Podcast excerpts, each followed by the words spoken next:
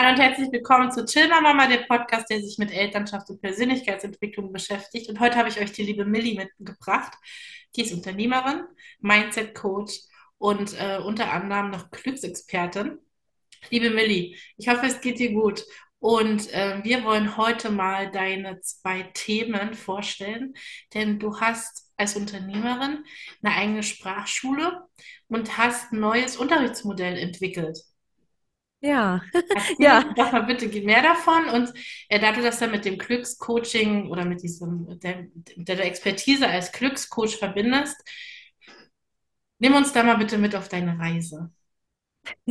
danke erstmal, dass ich bei dir sein darf. Ich äh, bin so gespannt, jetzt äh, hier mit dir zu reden. Ähm, ja, Tatsache, ist es so gewesen, dass ich, sage ich mal, damals noch nicht wirklich an Zufälle oder an keine Zufälle geglaubt habe. Deswegen habe ich ganz lange gesagt, das war ein Zufall, dass ich so in dieses, ähm, in diesen Bereich überhaupt reingerutscht bin, unterrichten. Ich habe zwar Sprachen studiert und habe tatsächlich unterrichtet immer und dann war ich tatsächlich bei dieser Sprachschule, die ich dann auch übernommen habe. Also ich war da als Lehrerin erstmal tätig und dann habe ich das damals übernommen, schon vor vielen, vielen Jahren. Und je mehr ich in den Kitas und Kindergärten tätig war, denn das ist ja unser Hauptbereich, habe ich eben gesehen, dass die kleinen Menschen, abgesehen von der Sprache, die wir beibringen, haben ganz viele Themen, Mhm. die ich mit den großen Menschen in meinem Coaching habe. Mhm.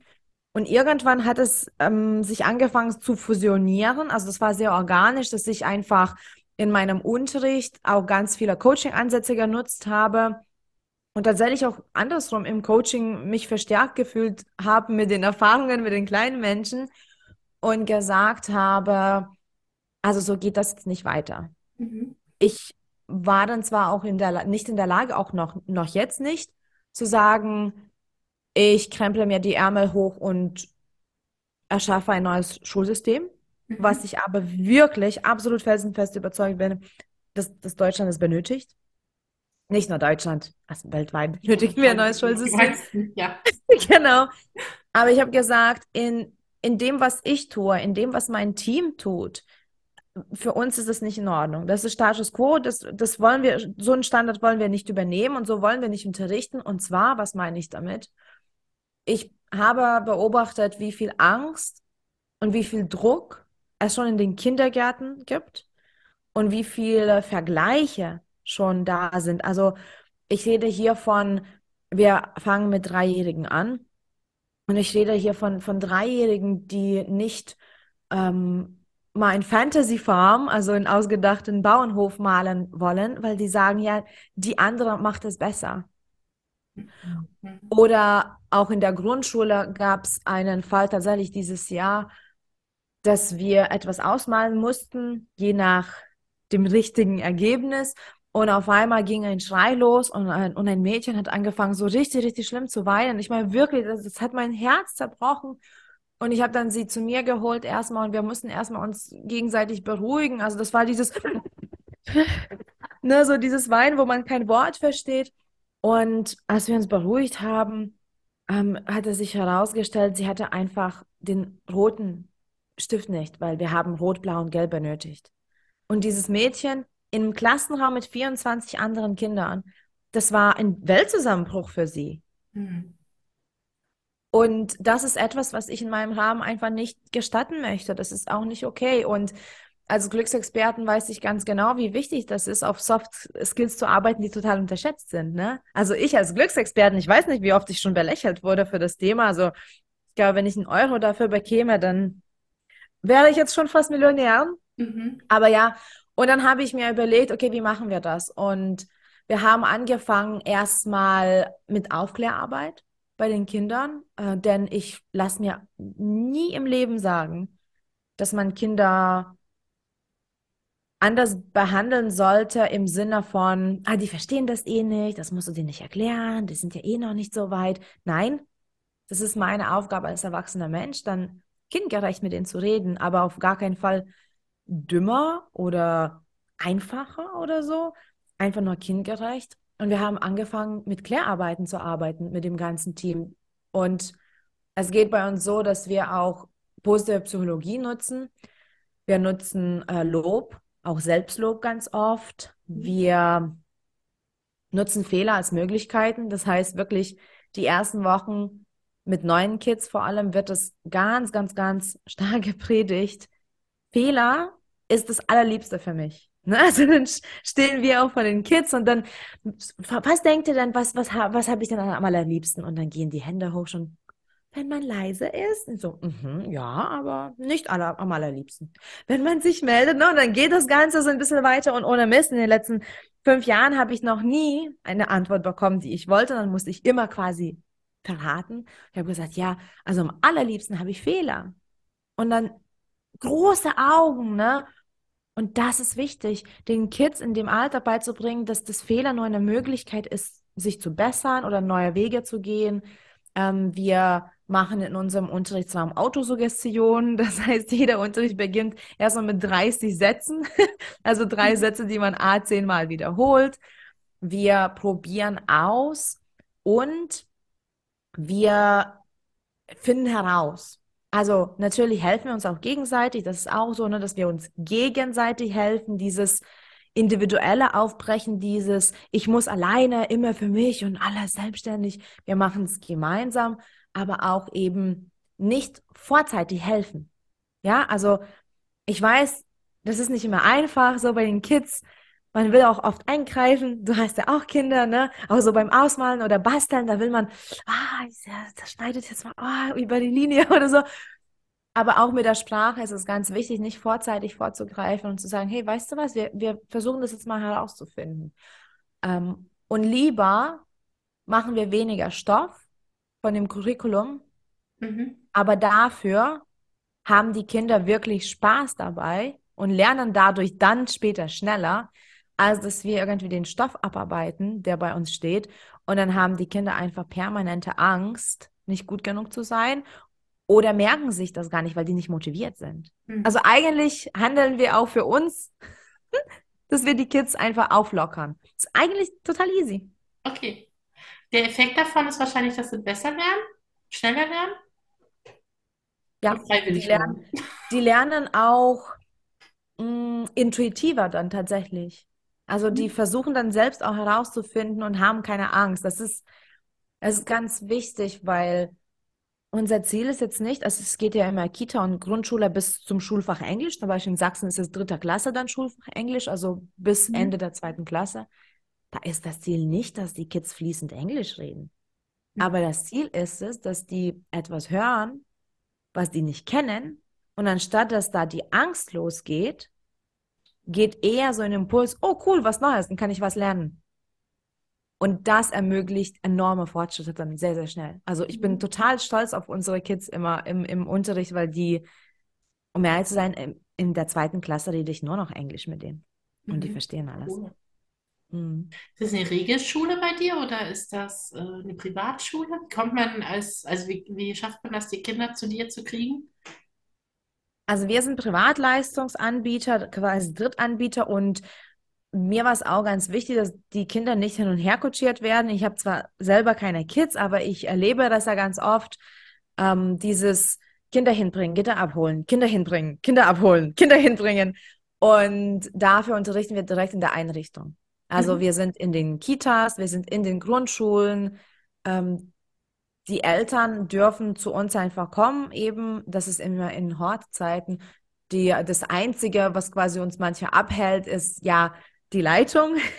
also wenn die Leitung nicht möchte, oder zum Beispiel, es gibt in Leipzig auch ähm, bestimmten Träger für Kindergärten, die haben einfach bei sich in der Regel, dass sie keine Drittanbietern wollen.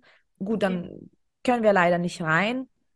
Mm, es wird noch oft mangelhaft gedacht. Also ich erlebe das noch immer noch bei den Erziehern, vor allem ähm, bei den Kids, dieses, oh, er hat sich für Englisch angemeldet? Und dann bin ich immer so offen, so, mm ja, wieso? Sollte noch erstmal Deutsch lernen. Also es gibt noch sehr viele Mythen, glaube ich, was das Englisch lernen bedeutet. Und das versuchen wir auch dann immer einfach ganz freundlich und höflich aufzuklären. Aber ja, also die, die Eltern kommen einfach zu uns direkt in den Einrichtungen. Wir haben seit tatsächlich Pandemie ganz viel Privatschüler noch bekommen, wo wir wirklich eins zu eins mit den Kids arbeiten, was ich tatsächlich nie gedacht hätte ähm, zu machen. Machen wir jetzt aber sehr viel sogar. Und wir sind aber verteilt. Also wir sind in unterschiedlichen Kitas, wir sind in staatlichen Schulen, wir sind in Montessori-Schulen. Also da, naja, so, so blöd wie es klingt, da wo wir ähm, genommen werden und da wo uns die Türen eröffnet werden, sind wir da. Mhm. Digital macht ihr auch Unterricht? Genau. Alles per Zoom, eins zu eins, also keine Gruppen mehr. In der Pandemie haben tatsächlich wir alles über Nacht umgeschmissen und haben alles, alles, alles online gemacht. Was übrigens, falls jetzt jemand hört und sich überlegt, ob das funktioniert, da muss ich auch ehrlich sein. Ich bin so dankbar meinem Team, weil ich habe es zwar gemacht, weil ich bin auch so ein Macherin und wenn irgendwas nicht, nicht klappt, dann äh, kann man weitermachen anders. Und natürlich habe ich es auch gemacht, gleich online. Aber ich habe nicht so ganz geglaubt, dass es klappt. also, was ist nicht geglaubt? Ich dachte so, pff, das, das wird nicht gut. Und sogar unsere Dreijährigen waren im Zoom und waren begeistert. Also, Wahnsinn. Sehr, sehr schön. Du hast vorhin, äh, bevor du angefangen hast, gesagt, dass du viele Probleme, die die Erwachsenen haben, schon bei den Kindern siehst. Kannst du dann vielleicht noch ein paar Beispiele nennen? Mhm. Also tatsächlich ist dieser Vergleich ganz oft da. Mhm. Also er macht es besser, sie ist äh, schöner, sie kann es toller. Also wirklich geht schon in den Kitas los. Und aus diesem Vergleich, ähm, da stammt ganz schnell so ein Mangeldenken Mhm. her. Und ähm, das habe ich jetzt auch vor kurzem wieder erlebt, aber das erlebe ich tatsächlich jedes Jahr mehrmals. Wenn man an Mangel denkt, dann wird man tatsächlich auch übergriffig und Kinder können auch nicht so filtern. Also da, da kommen auch harte Sprüche, also wirklich harte Sprüche manchmal. Mm, letztens zum Beispiel hatten wir das Thema Family, also über Familie. Und dann durfte die, durften die Kinder auch die Families präsentieren, so auf Englisch. Und dann ähm, kam auch ein Spruch so, ja, ich auf deine Familie. Mhm. Mhm. Weil einfach jemand mehr Brüder hatte und Schwester und da war aber diese, diese negative Emotion da und bei Kindern kann man das noch schön aufklären, indem man sagt, okay, schau mal, jemand hat jetzt ein Problem damit. Du liebst deine Familie nicht weniger dadurch, dass jetzt jemand das gesagt hat. Deine Familie ändert sich nicht, weil jemand was gesagt hat. Und deine Meinung zu deiner Familie ändert sich nicht. Mhm. Und dieser, diese Aufklärarbeit auch zu leisten, zu sagen, schau, so hart wie es klingt, vielleicht ist das jetzt ihre Meinung gewesen weil sie mal sortieren muss. Und wir gehen wirklich da mal durch und reden drüber. Aber auch Dinge wie tatsächlich Angst, also Leistungsangst, bis zu Tränen, bis zu Panikattacken manchmal, weil dieser Druck schon sehr, sehr, sehr hoch ist, Mhm. ähm, obwohl wir keine Noten haben, obwohl wir jetzt auch keine regulären Tests schreiben oder so. Also das ist ganz oft. Und tatsächlich das, das sich nicht zutrauen, mal die Hand hochzuheben oder sich zu melden oder zu sagen, und das geht wirklich das ganze Leben lang. Also ich arbeite an, an dem Punkt auch mit so vielen Erwachsenen, zu sagen, das kann ich nicht. Und das ist so ein einfacher Satz, zu sagen, ich kann das nicht, weil das wird gleich programmiert als schlecht. Wir müssen ja alles. Wir mü das ist auch Wahnsinn, oder Manja? In Schulen denken, also irgendwie wird verlangt, dass die es können. Aber sind das nicht Lernorten, Mhm. wo die es lernen sollten? Ja, bei der, in der Schule von meinen Kindern ist ein Motto, du kannst es noch nicht. Das heißt einfach Sehr nur, gut. Ja, jetzt kannst du es noch nie, aber halt in der Zukunft äh, ist es ja nie ausgeschlossen. Ja. richtig. Mhm. Siehst du, so ein kleines Wort und ich glaube, dieses kleine Wort, das ist, das hat so eine große Wirkung und wir erlauben uns mit diesen ganz kleinen Ansätzen so zu arbeiten und aufzubauen und zu sagen, hey, das ist ganz okay oder auch zum Beispiel, dass wir nicht lachen oder lästern oder dass wir auch gegenseitig uns helfen. Mhm. Also ganz wichtig, aber auch tatsächlich auch nicht immer mh, um die Kids so von dem Druck zu entlassen, also auch manchmal aufzuklären. Also es gibt ja Kinder, die in der ersten Klasse dann sagen, ah, diese Hausaufgabe, dieses Ausmalbild habe ich nicht gemacht, ich hatte keine Zeit letzte Woche. Na, dann natürlich reden wir auch drüber. so, na, was heißt denn, du hattest keine Zeit? So, also Live-Coaching ist wirklich schon mit dabei und wir versuchen das natürlich sehr freundlich zu machen, alles und das klappt wunderbar. Aber Aufklärung und aber auch diese Verantwortung schon zu vermitteln, ist ganz wichtig. Ne? Also du bist verantwortlich für diese Hausaufgabe gewesen. Und wenn du denkst, du hast keine Zeit zu Hause, hey, dann weißt du was, dann gehst du jetzt wieder zurück in den Hort nach dem Unterricht und dann nimmst du dir die zehn, Zeit, zehn Minuten Zeit und dann gehst du wieder auf, auf Fußballfeld spielen oder so, ne? Mhm. Und diese Verantwortung einfach zu, zu übermitteln, das ist auch ganz wichtig. Dann werden sie auch einfach selbstwirksam. Ja, genau, das war auch gerade so in meinem Kopf. Wenn du selbst die Verantwortung übernimmst, ist es am Ende so eine Selbstwirksamkeit. Und äh, das, wenn man das frühzeitig genug lernt, finde ich, äh, will man dann halt auch einfach Sachen erledigen, selber ja. machen und ähm, ja auch das Ergebnis davon sehen. Ja, ja, total. Und was ich auch erlebe bei uns, ist, ähm, dass zum Beispiel die zweiten und ersten Klassen überschneiden sich ganz, also was ist überschneiden sich nicht, aber die einen Unterricht nach dem anderen. Und wenn zum Beispiel die Zweitklässler noch da rumlungern, sage ich mal, dann erlebe ich das ganz oft, dass die Zweitklässler bei den Erstklässlern fragen, hey, hast du da Fragen oder so? Oder ist dir klar eigentlich, was der macht? Und also das war für mich so ein Moment, damals, als es passiert ist, ich glaube, so vor ein paar Jahren habe ich das so richtig bewusst wahrgenommen und ich dachte so crazy, weil das ist das, was ich ja auch mit Unpack Your Mind mache und mit meinen Coachings, dieses gemeinsam. Also das Miteinander sind wir stärker. Gemeinsam können wir Wellen schlagen. Mhm. Und das war mir bis dahin, glaube ich, auch noch gar nicht so bewusst, dass dieses gemeinsam gar nicht so selbstverständlich ist. Ja. Und, und das finde ich schön. Also wirklich, ich hoffe einfach, dass es auch nachhaltig ist, was wir machen in dem Unterricht, dass es auch bleibt. Und ich kann nur sagen, dass sehr, sehr viele Kinder dann auch später nach uns fragen oder dass wir auch E-Mails von Eltern bekommen oder wenn man noch in der Grundschule bleibt, dass auch die Drittklässler und Viertklässler, die wir dann quasi nicht im Kurs haben, auch uns umarmen kommen und sich freuen, uns zu sehen. Also ich denke, wir tun was Gutes mit diesem Konzept. Mhm. Sehr, sehr schön. Ähm, wir haben ja gerade, du hast gerade schon Unpack Your Mind erwähnt. Das ist nämlich dein anderes Unternehmen. Genau. Und zwar, ähm, nur um euch da mal abzuholen, Unpack Your Mind ist äh, das Speaker-Event, wo ich letztes Jahr war. Ich habe mittlerweile ja hier auch einige schon mit in einem Podcast gehabt. Und ähm, Milli, wie hast du diese Idee gehabt, sowas ins Leben zu rufen? Also ich muss da vorneweg sagen, diese Veranstaltung war mega. Ich war mit meiner Tochter dort und die hat uns so viel gegeben von ganz tief äh, Heulmomenten, also wirklich, die das Herz berührt haben, bis Momenten, wo wir einfach mal herzhaft gelacht haben, war alles dabei. Oh, danke. Ja. Danke so sehr. Das ist wirklich, ich muss auch sagen, das Unpack Your Mind war auch so das letzte Puzzleteilchen, für diese Lebensphase, ich weiß nicht, was in 10, 20, 30 Jahren noch mhm. dazu kommt, also ein Pack Your Mind bleibt jetzt, mhm. aber das war so ein Puzzleteilchen und wer sich mit John Strelecki sich auskennt, so mit dem Zweck der Existenz, das war das letzte Puzzleteilchen dafür und seitdem das gegründet wurde, ich muss vorab sagen, das Leben wurde völlig umgeschmissen und es ist noch nicht einfach, es ist sehr, sehr viel zu tun mhm. und sehr herausfordernd, aber seit dem Tag alles ist am richtigen Ort. Also ich stehe auf, erfüllt. Und die Idee, die kam eher zu mir oder zu uns.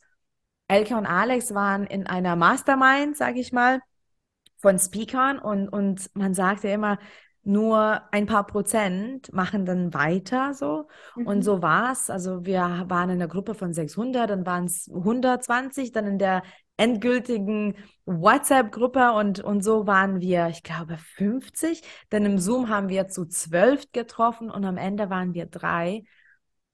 Und wir wollten uns einfach nur sehen. Und dann haben wir das angefangen, so für uns zu organisieren. Und es kamen auf einmal andere Menschen, die gesagt haben, hey, das ist eigentlich ganz cool, was macht ihr denn an dem Abend? Und so ist es entstanden, so Ich wirklich so wie nebenbei. Mhm. Und erst danach habe ich gemerkt, was das für eine Lücke ist, weil wir brauchen Menschen, die andere Menschen bewegen. Mhm. Und das können wir nicht alleine machen. Also, so sehr ich mit der ganzen Welt reden möchte, vielleicht schaffe ich auch. Das Ding ist aber, ich werde nicht alle ansprechen. Du wirst nicht alle ansprechen. Das ist nicht möglich, weil jeder Mensch ist anders. Also, wir können diese Welt nur stärken, indem wir gemeinsam das machen. Und diese Vision hat sich dann so bei mir so festgesteckt im Kopf und dann musste ich es umsetzen. Und Elke und Alex, wir sind zu dritt, wir gehen Hand in Hand. Und dann haben wir wiederum gesehen, die Menschen, die auf die Bühne gehen, die Speaker, die Coaches, die, die Experten, die Trainer, ganz viele, die bewegen schon die Welten, aber schaffen nicht dieses nächste Level, weil sie sich noch nicht genug präsentieren. So einfach wie es ist, so kühl wie es ist, Business, dieses Marketing, die präsentieren sich noch nicht als Speaker, als Experte. Wir Mhm. haben gesagt, that's it, wir müssen es ändern. Wenn wir Menschen groß machen wollen, dann müssen wir alle groß machen. Mhm. Und, Ja. und so ist es entstanden. Und die Speaker-Events sind ja zweimal im Jahr. Und natürlich, weil wir mehr machen wollen als möglich wohl. Aber nein, also wir, es ist wirklich so. Es ist nicht nur irgend so ein Slogan. Wir wollen ein besseres Morgen erschaffen. Wirklich. Mhm. Das ist essentiell für uns. Ich weiß, wie es ist, anders zu sein. Ich weiß, wie es ist, gemobbt zu werden. Ich weiß, wie es ist, zusammenzubrechen. Ich bin ja Mitte 20 zusammengebrochen, habe psychische Diagnose einkassiert. Und ich weiß, wie es ist, diese Angst zu haben oder diesen tiefen Gedanken, so, das war's. Mit Mitte 20 dachte ich, jetzt wird mich erst recht keiner mehr haben wollen. Und weißt du, wir haben alle unterschiedliche Talente. Und wir sind so stark und wir können immer weitergeben. Und, und das ist es eben. Wir wollen Menschen inspirieren, die dann Menschen inspirieren. Das, also, das ist die Vision, dass es nachhaltig Wellen schlägt. Und ja, und dann kam das wie, also wirklich wie automatisch alles organisch. Der Podcast. Ja, komm, wir machen einen Podcast. Wir müssen, wir müssen ja andere Menschen erreichen. Das Magazin. Jedes Quartal, fast 100 Seiten schreiben wir mit anderen Referenten. Was noch? Okay, warte mal. Nicht alle, nicht alle trauen sich auf die Bühne. Wir machen eine Newcomer-Ausbildung. Wir haben eine Trainerin rangeholt. Wir bilden jetzt Coaches zum, zu Trainern, also zu Speakern aus. Und es entwickelt sich weiter. Und die Vision ist es, irgendwann wirklich in drei, vier, fünf Jahren schon mal zurückzuschauen und zu sagen, wir haben hier eine Community aus Machern, die sich dafür einsetzen, andere Menschen nicht klein zu machen, sondern ganz im Gegenteil, groß zu machen, Konkurrenzdenken abzulegen, erfüllt durchs Leben zu gehen und wirklich Hand in Hand Wellen zu schlagen. Ja. Und ich werde, ich werde nicht aufhören, bis wir dort nicht ankommen. Und dann geht's nur noch mehr. Also wir sehen Academies, wir sehen, dass wir in die Schulen gehen, wir sehen, dass wir Sommercamps machen. Also es ist nicht mehr aufzuhalten. Ja. Das ist Das wichtig. wäre nämlich jetzt meine Frage gewesen, äh, ob das auch für die Schulen, für die äh, Schüler, für euch mit so einem Thema wäre. Denn auch da kristallisiert sich bei dem einen oder anderen ja schon raus, dass die eher, wie sagt man, so ein Inseltalent haben zum Beispiel, genau für solche Themen. Ähm, und Kinder stark zu machen, erstens mal, dass sie für sich selbst entstehen und dann aber auch für andere noch losgehen, das ist wirklich so eine so ein Mhm. krasses Ding. Also ich kann es gar nicht anders sagen. Es ist so ein krasses Ding einfach. Und wäre so großartig, da einfach so auch mit was zu bewirken für eine bessere Zukunft für unsere Kinder. Ja, also mega. Oh Gott. Ja, Ja. mega. Ja, also wir wollen wirklich so viele Menschen auch ranzuholen zu uns, die auch sagen, wie kann ich weitermachen? Wie kann ich das Unpack Your Mind Konzept auch vielleicht weitertragen? Weil das, also die Idee ist einfach, jeden Menschen auf dieser Welt zu erreichen. Mhm. Wir wissen noch nie, nicht wie, aber Ja. wir werden alles tun dafür. Je, Mhm. wirklich jeden Menschen auf jedem Kontinent. Das ist, das ist die Vision. Ja. Und weißt du, jetzt geht's los mit dieser Angst wegen KI, mit künstlicher Intelligenz, ne? Das ChatGPT kam jetzt raus vor einer Weile, jetzt übernimmt das. Also ich habe es auch ausprobiert. Wir arbeiten sogar damit. Es ist super Mhm. Tool. Und jetzt geht die Angst. Oh Gott, jetzt, jetzt werden unsere Jobs weggenommen. Mhm. Und aber weißt du was? Das ist doch genial. Denn KI ist eigentlich dafür gedacht, diese gefährlichen Jobs, diese langweiligen und diesen, diesen ähm, sich wiederholenden Jobs zu übernehmen. Das heißt, endlich können wir auf unsere Talente aufbauen. Ja. Endlich. Ja. Und das bei Kindern anzufangen, ist ganz wichtig. Mhm. Ähm, die KI, also ich arbeite auch mit Unternehmen zusammen, die die KI schon verwenden, ist ja auch unter anderem für viele eher eine Inspirationspool. Denn ähm, ein Mensch an sich wird niemals ersetzt werden. Seine Worte und Gedanken, die er zu Blatt bringt, zum Beispiel, die wird so eine KI niemals ersetzen. Darum geht's. Und ähm, dennoch kann man mit so, einem, mit so einer KI ganz, ganz viel bewirken. Aber du hast recht, dass wenn man da bei Kindern da schon, man soll den Kindern das Denken abnehmen und die Inspiration, aber vielleicht dann noch ein bisschen ähm, das noch mehr erweitern. Weil es Mhm. wird immer jemanden geben, der dann noch eine andere Idee hat, wie man bestimmte Sachen lösen kann. Und deswegen braucht auch niemand Angst haben, in meinen Augen, dass eine KI irgendjemanden ersetzt. Ja. Nee. Und auch wenn, dann gibt es andere Möglichkeiten, weißt du? Ich war auch so, so für vielleicht sieben Sekunden besorgt. So, was passiert denn jetzt dann? Aber ich meine, ich bin ja älter als Google. Es gab Google nicht, als ich geboren wurde. Es gab noch nicht mal ein Smartphone. Es gab noch nicht mal Instagram. Und das ist jetzt auch nicht, dass es jetzt, dass die Welt untergegangen ist, nachdem die Technologien auf den Markt gekommen sind, sondern es haben sich andere Wege entwickelt. Und so ist es. Und du, du bist ja Mama und schau mal jetzt bei deinen Kids, wenn du jetzt die anschaust, auch in der Schule, jetzt geh, geh, geh zum Schule. Was, was denkst du, was fehlt dann am meisten bei, bei den Kindern so im Allgemeinen jetzt mal so jetzt generalisieren wir qua quasi jetzt gefährlich, aber wa- was denkst du, was würde jetzt fehlen, damit die so auf sich schauen mehr?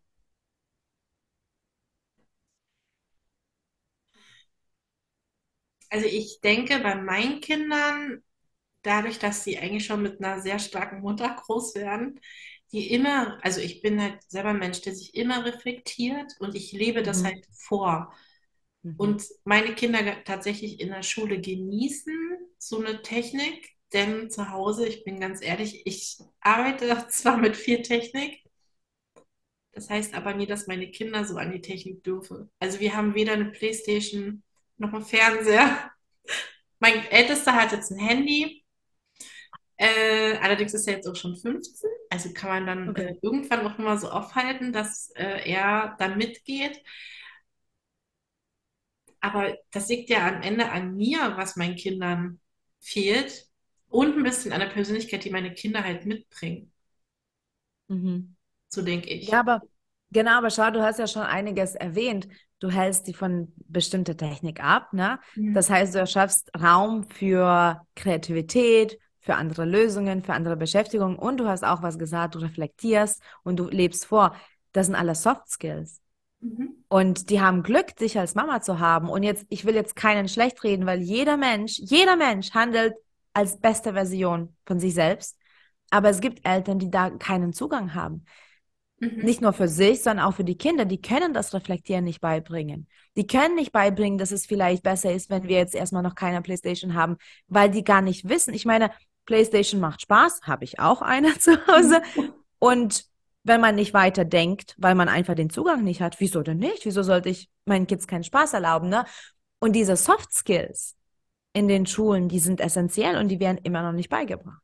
Mhm. Also ich wusste nicht, wie ich damit umgehe. Ich wurde gemobbt. Zwölf Jahre lang wurde ich gemobbt. Vom ersten bis zum letzten Tag der Schule und teilweise bis heute. Also ich löse es schon auf, aber definitiv in der Schule. Ich dachte jedes Mal, ich bin falsch.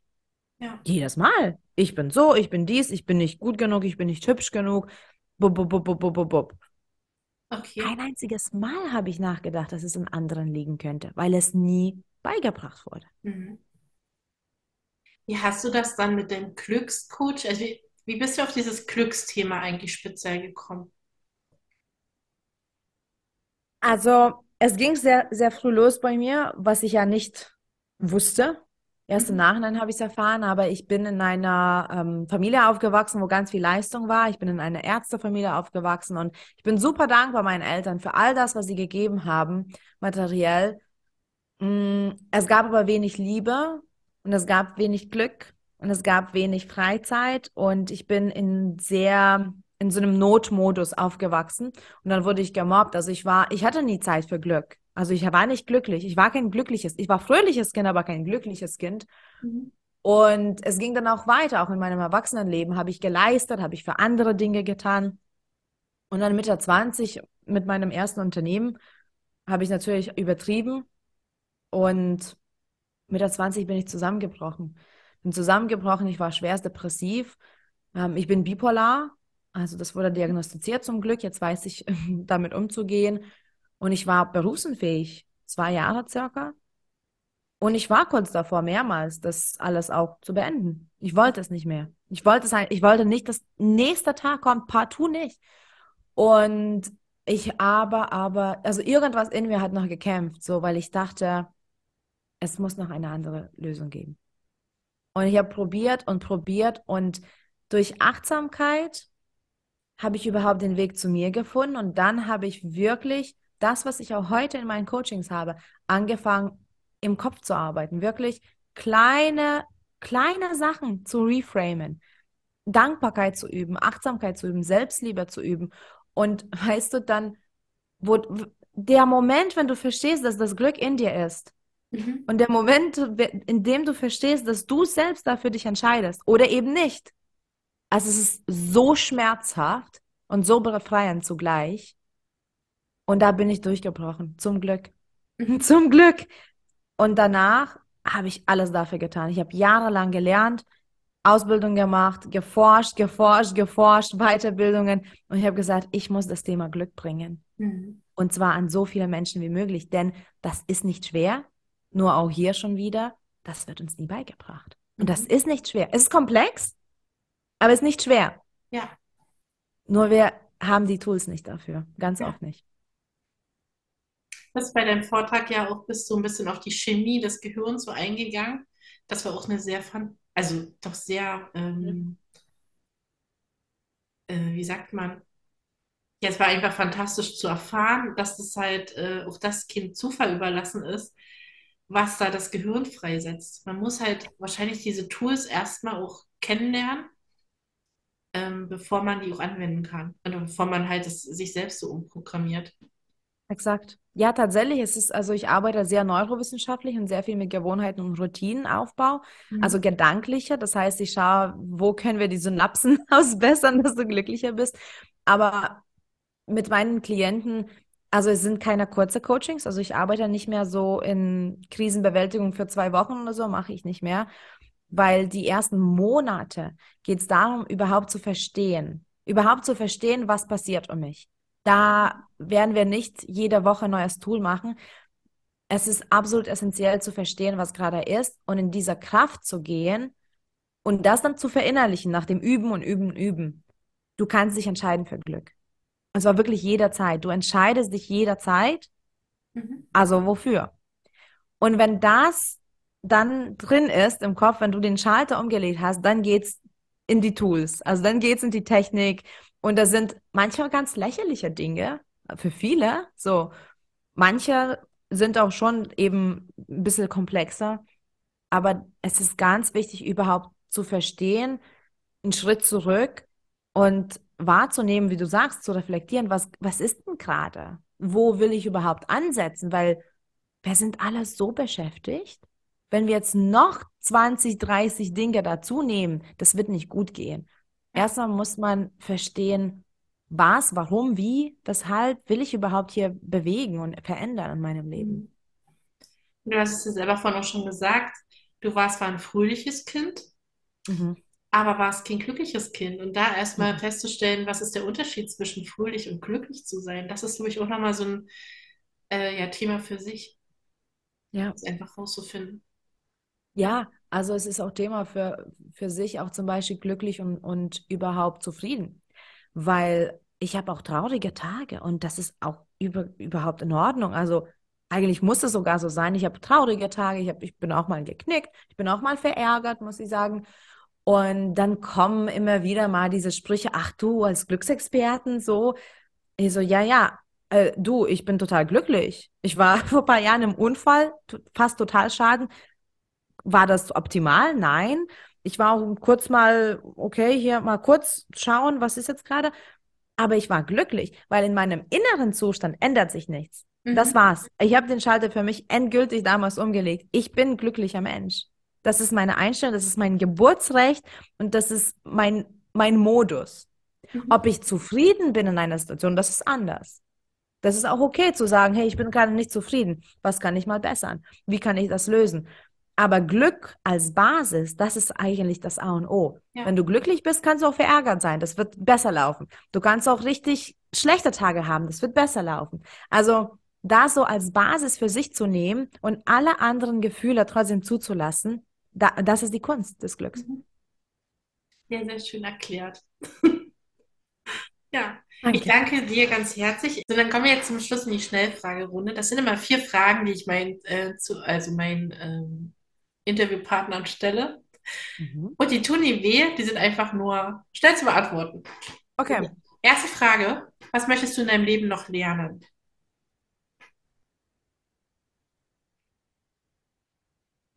Wie ich wahrhaft manifestiere. Mhm. Mhm. Das ist gerade auch ein sehr krasses Thema bei mir. PS, wollte ich schon mal sagen. Da, darf ich nur eine Sache dazu sagen, was ja. mich total total so unruhig, also im positiven Sinne unruhig gelassen hat, weil ich habe, ich lese nochmal das Buch Gesetz der Resonanz und da stand ja nochmal alles erklärt und dann stand, ja, und deswegen und dadurch kannst du ja Dinge für dich bestellen, manifestieren und dann ermöglichen. Und dann stand der Satz, Manja. Und dann stand da, im Prinzip tust du das schon so. Mhm. Also auch ohne zu wissen, ich dachte so, ui, das stimmt. Also ich will wahrhaft manifestieren können, sodass mhm. ich eine bessere Version werde für die Welt. Ja, sehr, sehr schön. Ähm, würdest du lieber in die Zukunft oder in die Vergangenheit reisen? Ich würde lieber im Jetzt bleiben. Mhm, sehr Tatsächlich. Mhm. Ja, sagt doch in Dritte meiner äh, Interviewpartner immer. aber okay, Moment, aber ich spiele mal mit, weil wir haben auch manchmal Fragen und dann denke ich immer so, oh, ich wollte aber eine Antwort haben. Ich würde lieber in die Vergangenheit reisen. Mhm. Mhm. Weil? Die Zukunft ist noch alles möglich. Also es gibt noch, weiß nicht, wie viele Milliarden, Trilliarden Zukunft, Zukunftsmöglichkeiten, die, die interessieren mich nicht. Die erschaffe ich mir noch. Ich würde gerne in die Vergangenheit reisen, um nochmal zu beobachten oder zu reflektieren und zu schauen, mhm. um nicht um was zu verändern, sondern nochmal zurückzureisen, um nochmal so einen Blick zu werfen, auch zu schauen, wo komme ich her? Oder vielleicht, wo kommen auch andere Menschen in meinem Umfeld mhm. her? Ja, ist ja auch sehr schöner Blickwinkel. Sehr schön. Ähm, welcher Geruch erinnert dich an Kindheit? Wow. so einmal zurückgeschmissen? Ich muss tatsächlich nachdenken. Mmh. So ein Wiesen, Grasgeruch, also nicht, also Wiese. Genau, weil ähm, meine Eltern haben tatsächlich ähm, Land, also wir, wir haben ziemlich viel Land da, wo ich aufgewachsen bin. Und ja, wenn die Wiese gemäht wurde, dann mhm. habe ich das immer wieder als Kind gerochen. Mhm. Ah, Sonst war ich tatsächlich bei Büchern immer, also ich war immer irgendwie beim Lesen und Lernen und Tun. Also Büchergeruch auch tatsächlich. Ja, schön. Ja, Büchergeruch gebe ich auch. Mhm. Und die letzte Frage ist, von deinen Werten, was sind deine drei wichtigsten Werte? Integrität. Mhm. Ich will immer durchgehend ein integrer Mensch sein. Fairness passt, also Fairness ist ja schon mit dabei, deswegen erwähne ich das jetzt nicht als extra. Mm. Bodenständigkeit. Mhm und das Miteinander, also das Miteinander ermöglichen. Ja, sehr, sehr schön. Wann, das ist jetzt mal einfach nur für alle anderen, die noch bei an dem UAM zum Beispiel Interesse haben, wann ist die nächste Veranstaltung bei euch? Das nächste Event ist am 29.04. in Leipzig. Also es ist ein Heimspiel für uns. Es wird besonders schön. Äh, 29.04. und dann das nächste ist erst wieder im Oktober. Also auf jeden Fall nach Leipzig kommen für den Tag und sich inspirieren lassen. Ja, im Oktober werde ich wahrscheinlich dabei sein. Im April habe ich leider schon an dem Wochenende ein Seminar. Aber wir sehen uns dann im Oktober. Das ist ja, Ja, auch auf schön. jeden Fall. Super. Ansonsten deine ganzen Kontaktdaten und so, wer jetzt äh, unbedingt ein Coaching bei dir braucht oder wer wissen will, stelle ich alles in die Infobox und Mhm. dann freuen wir uns auf Kommentare oder sonstige Fragen, die ihr habt, die ihr hier gerne unter dem Podcast stellen könnt. Wir danken euch und sagen euch noch einen schönen Tag für heute. Danke. Tschüss.